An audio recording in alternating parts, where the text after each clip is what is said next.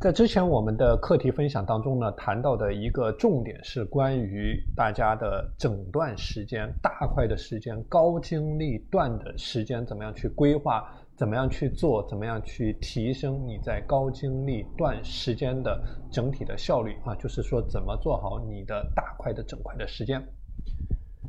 那在时间管理过程当中呢，和大块整段时间所相对应的一个概念是你的。零碎化的时间是你的每一小段的时间，比如说你的通勤的时间、你的等待的时间，或者说你的各种各样的这种零碎的时间。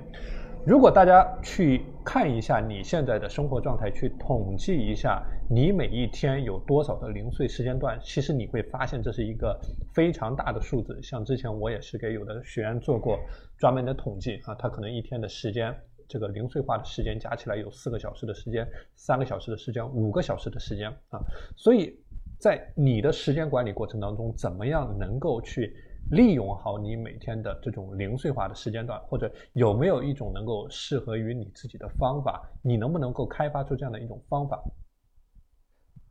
能够把你的零碎化的时间给用起来？这个是大家可以去思考、可以去践行的一个方向。那今天呢，我就具体来给大家。讲一下，在你的这种零碎化时间有哪些可以去上手去执行的这种实战的策略，能够帮助你去提升你整体的效率，帮助你对于你的身心做一些简单的放松，或者说对于你的专注力做出修复。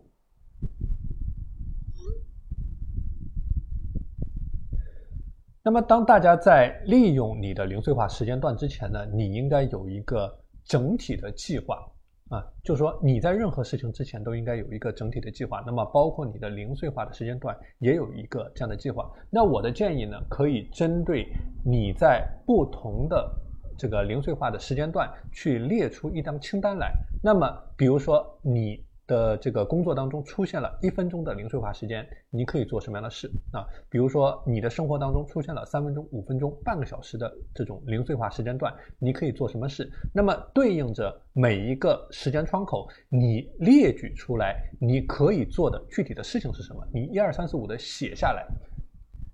那么当这种碎片化时间窗口出现的时候呢，你可以对照着。你的清单啊，就立刻上手去执行。那这样做的一个好处啊，就是当这种碎片化时间窗口出现的时候，你不需要去思考，你可以对照着你的清单、你的这种简单的计划，立刻去执行。那这个是一种最高效的利用你的碎片化时间的方式。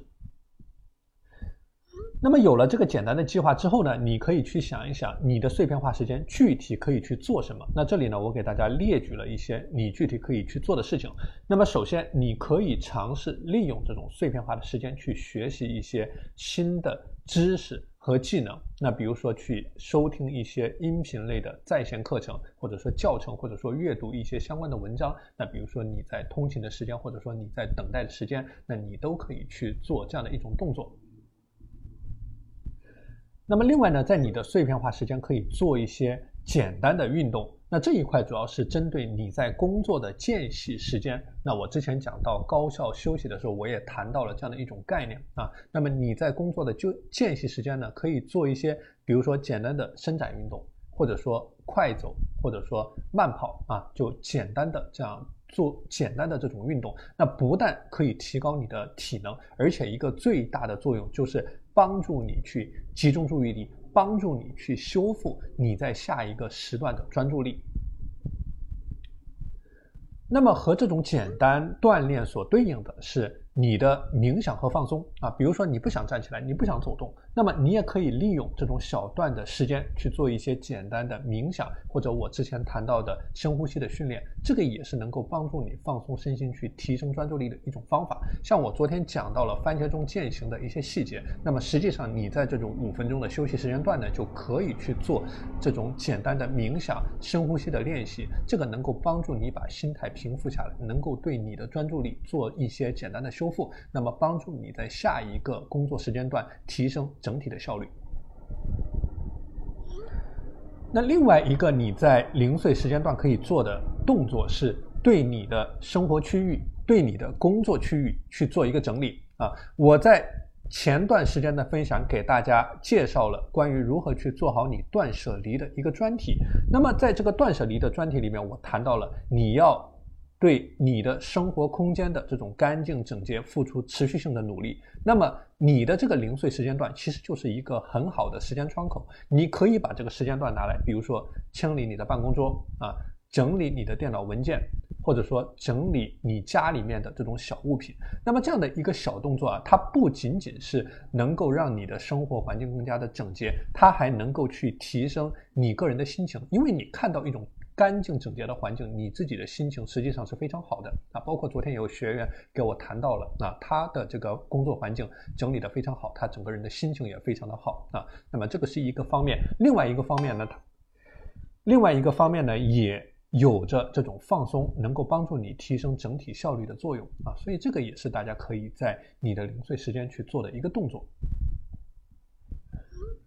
此外，大家在零碎的时间可以做一些意识流的写作。那什么叫意识流的写作呢？我之前。给大家在讲如何去管控你大脑里面杂念的时候，我提到了这种概念。那你在大脑出现杂念的时候呢，可以去做一些意识流的写作，比如说去写博客啊，比如说去写日记，比如说把你的想法写下来，比如说把你的目标写下来，甚至就是简单的几个词语，比如说在你的一张这个贴纸上，把你今天要做的几件事情，一二三啊几个字写下来，那这个也叫做意识流的写作。实际上，这种简简单单的写作啊，都是一种非常不错的能够利用好你的零碎时间段的方式，一个是能够帮助你放松身心，一个是能够帮助你清空你大脑当中的杂念，一个是能够帮助你更加的聚焦在你的目标上面，更加的聚焦在你的结果上面，更加的聚焦在你的时间管理上面，以结果为导向去做你的时间管理。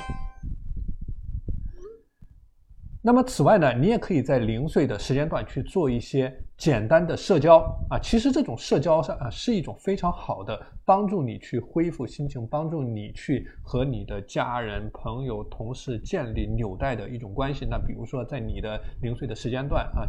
可以给家人发一条这种简短的消息啊，或者说和朋友简单的这个打个电话。实际上这些都是能够帮助你建立社交联系、帮助你放松身心的一种好的方式。